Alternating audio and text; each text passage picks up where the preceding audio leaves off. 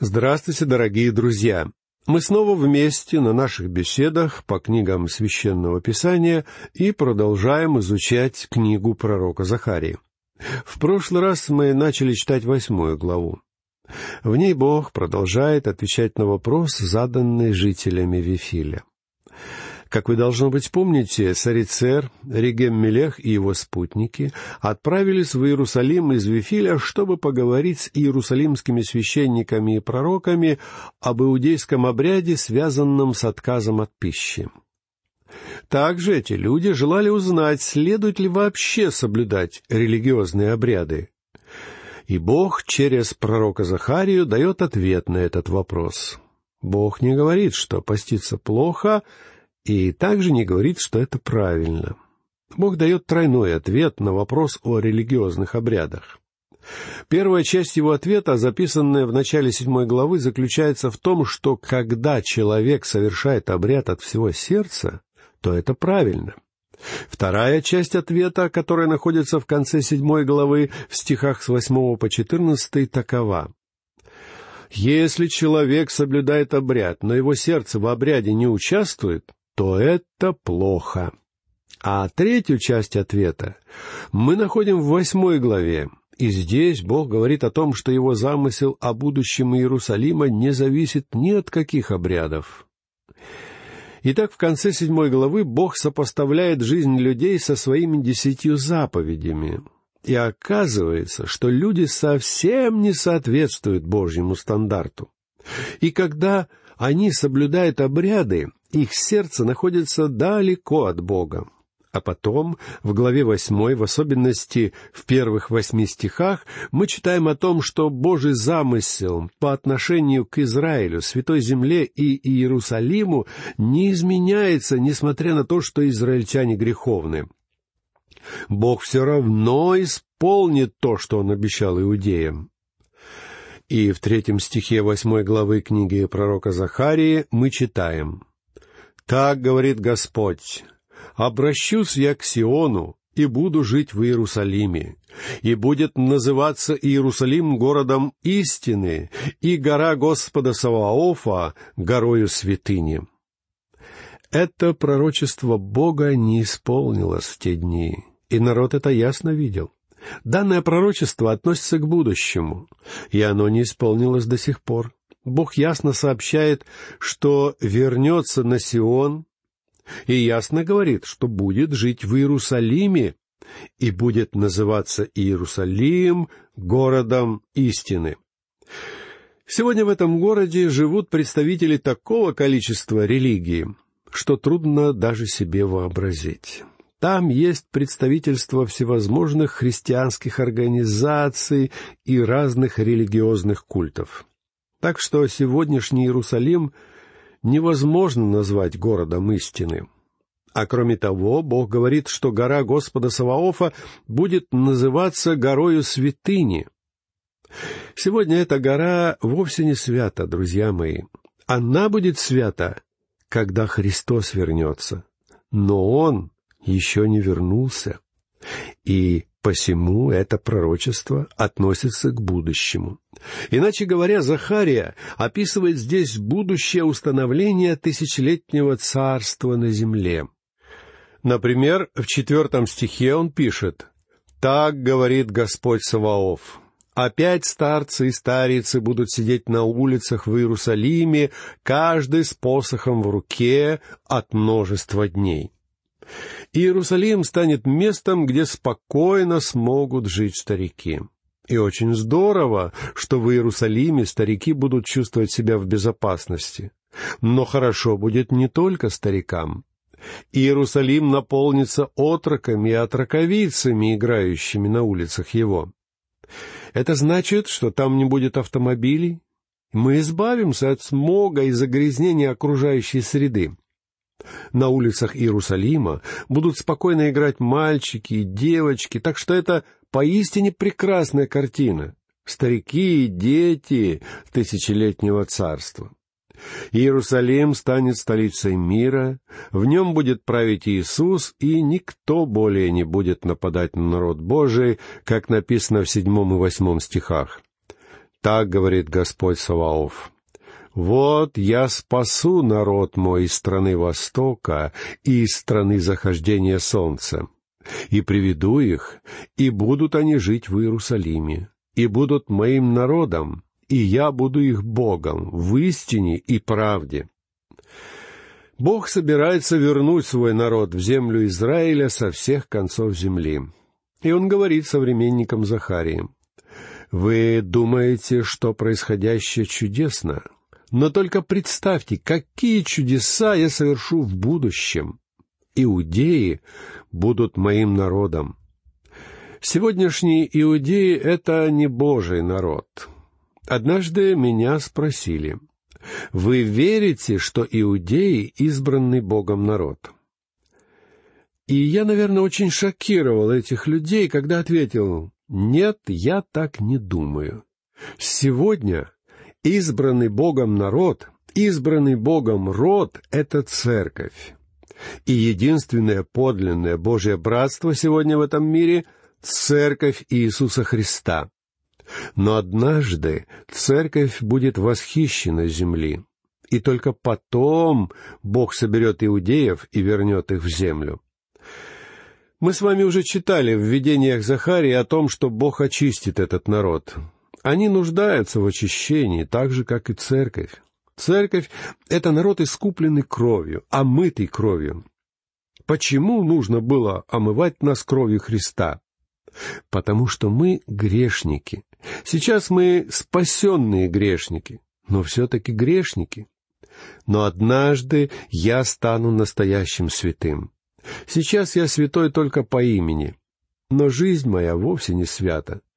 Но когда-нибудь я стану подобен Христу, и это будет славный день. Народ Израиля тоже будет преображен. Бог говорит в книге пророка Захарии, «Они будут моим народом». И это произойдет, когда Бог вернет евреев в Иерусалим. Сегодня они еще не в Иерусалиме. Я был в старом Иерусалиме, и он был полон арабов. Именно арабы живут там в настоящее время.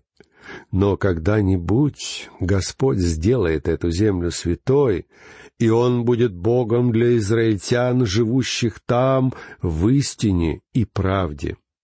Сегодняшние израильтяне пока что не вернулись в землю обетованную в истине и правде. Ведь они по-прежнему отрицают, что их Мессия, Господь Иисус Христос, приходил на землю. Они не приняли Христа, и меня поражает, как мало уважения к Богу мы встречаем в этой земле сегодня.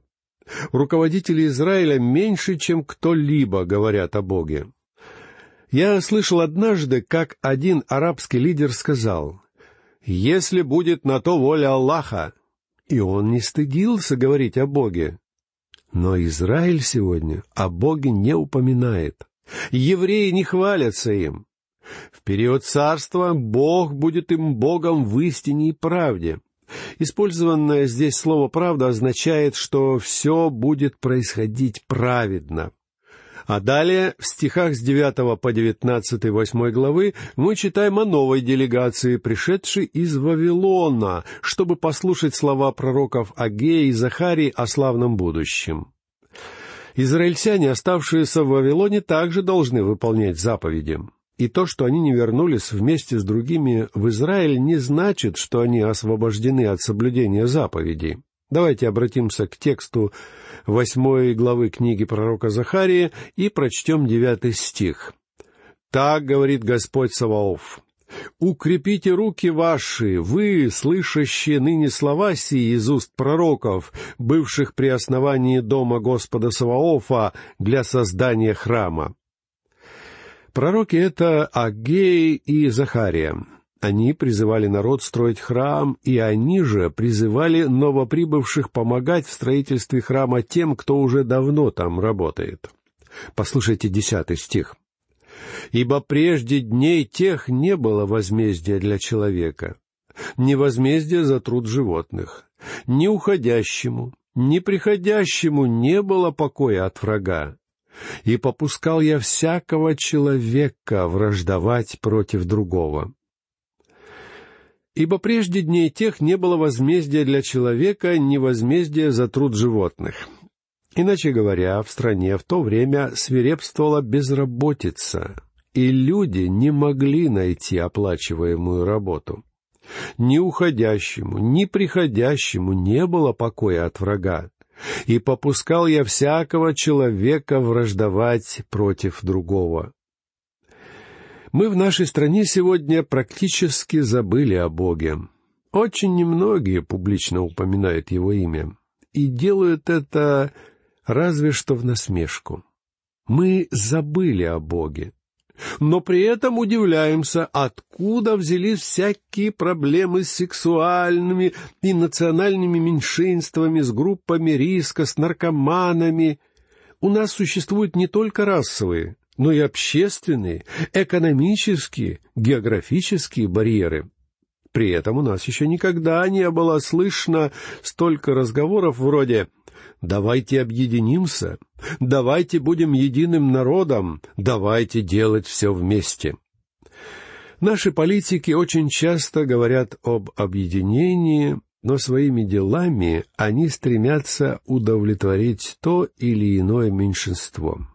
А мы все больше и больше удаляемся друг от друга.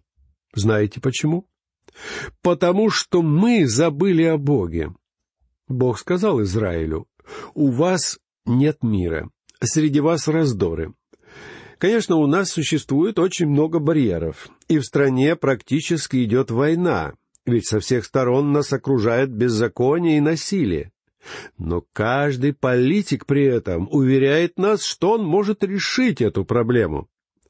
Проблема же состоит в том, что у него нет такого решения. И я хочу сказать вам, у меня тоже нет такого решения. Но в Слове Божьем, в 57 главе Исаии, стих 21, написано «Нет мира нечестивым, — говорит Бог мой». Вот почему нам нужно вернуть Бога в свои сердца. Вот почему мы должны вернуться к Богу. Читаем далее, послушайте одиннадцатый стих. И ныне для остатка этого народа я не такой, как в прежние дни, говорит Господь Саваоф. Бог говорит им, «Я не собираюсь благословлять вас такими, какие вы сейчас или какими вы были до того, как попали в плен. Но все же я благословлю вас». Теперь двенадцатый стих. «Ибо посев будет в мире, виноградная лоза даст плод свой, и земля даст произведения свои, и небеса будут давать росу свою, и все это я отдам во владение оставшемуся народу сему». Бог на какое-то время дал этому народу процветание, но затем их постиг суровый суд. Когда израильтяне отвергли Мессию, римлянин Тит разрушил Иерусалим, и еврейский народ рассеялся по всей Римской империи. Причем они до сих пор не вернулись из рассеяния. Обратите внимание и на тринадцатый стих. «И будет, как вы, дом Иудин и дом Израилев, были проклятием у народов, так я спасу вас, и вы будете благословением. Не бойтесь, да укрепятся руки ваши, Израиль до сих пор остается заложником политических игр и страной, где нет мира. Это трагическая ситуация. Евреи стали проклятием народов. Антисемитизм распространяется по всему миру. А Бог говорит, когда я спасу их и верну их обратно в их землю, они будут благословением для всего мира. И я верю, что когда-нибудь народ Израиля станет священниками для всех народов земли. Они будут посредниками между Богом и прочими народами в период тысячелетнего царства. Послушайте четырнадцатый стих. «Ибо так, — говорит Господь Саваоф, — как я определил наказать вас, когда отцы ваши прогневали меня, — говорит Господь Саваоф, — и не отменил ибо так говорит Господь Саваоф. Друзья мои, обратите внимание, как часто повторяется эта фраза. как я определил наказать вас, когда отцы ваши прогневали меня, говорит Господь Саваоф, и не отменил. Иначе говоря, Бог здесь подтверждает, что Он не передумал. В этом разделе пророчества Захарии речь идет о времени, когда Бог сделает Иерусалим столицей земли. И Бог говорит, что ничто не заставит его отказаться от своего замысла. Он собирается совершить это в своей замечательной и безграничной благодати. Апостол Павел пишет в послании к римлянам, глава 9, стихи 15-16. «Ибо он говорит Моисею, кого миловать — помилую, кого жалеть — пожалею. Итак, помилование зависит не от желающего и не от подвязающегося, но от Бога милующего. Моисей пришел к Богу и спросил, станет ли Бог уничтожать народ Израиля.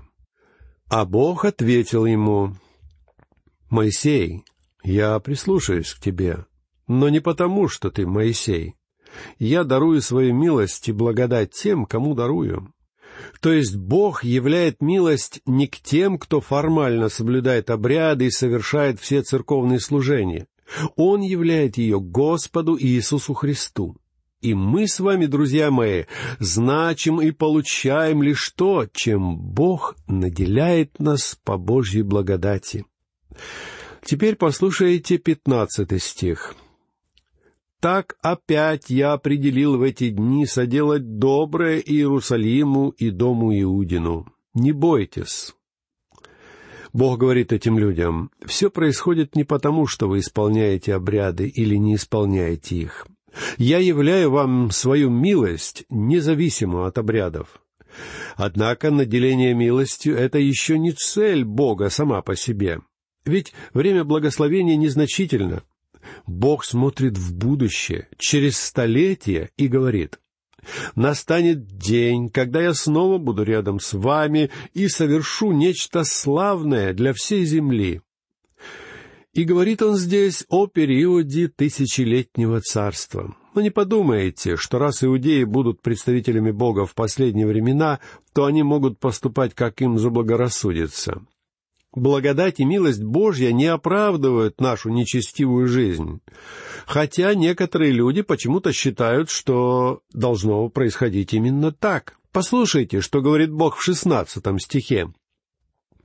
«Вот дела, которые вы должны делать. Говорите истину друг другу. Поистине и миролюбно судите у ворот ваших».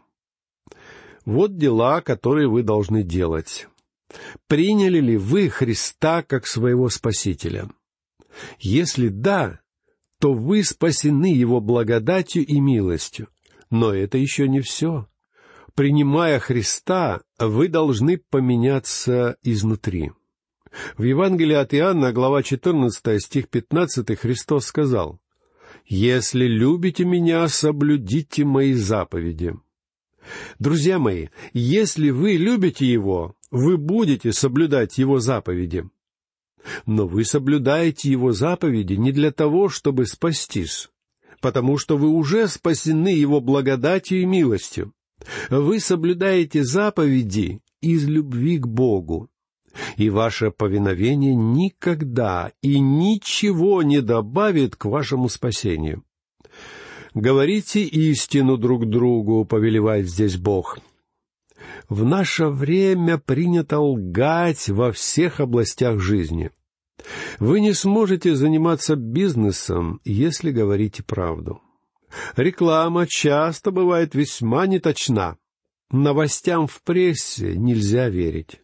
На правительство невозможно положиться. И можно ли верить партиям, главная цель которых пробиться к власти? Может показаться, что вообще никому нельзя доверять. Ни военным, ни учителям, ни ученых. Во всех сферах жизни, правда, внезапно вышло из моды. Когда-то девочек и мальчиков в школах учили определенным моральным стандартам. В частности, им говорили, что лгать нехорошо, но больше этого нет. «Поистине и миролюбно осудите у ворот ваших», — повелевает Бог. В те дни суды заседали в местах скопления народа у городских ворот, и там требовалось говорить только правду. Сегодня же многие признаются, что они солгали суду, несмотря на принесенную клятву. Поистине судите.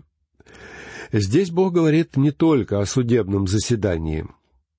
Нам с вами приходится судить. Честно или нечестно, справедливо или несправедливо, но нам приходится это делать. И здесь Бог говорит о наших побуждениях, когда мы судим, мы должны опираться на истину. В семнадцатом стихе Бог продолжает. «Никто из вас да не мыслит в сердце своем зла против ближнего своего, и ложные клятвы не любите, ибо все это я ненавижу, говорит Господь. Никто из вас да не мыслит в сердце своем зла против ближнего своего.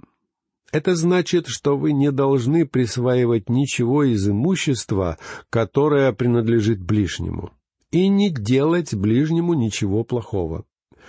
И ложной клятвы не любите, ибо все это я ненавижу, говорит Господь. Здесь Захария снова прибегает к десяти заповедям.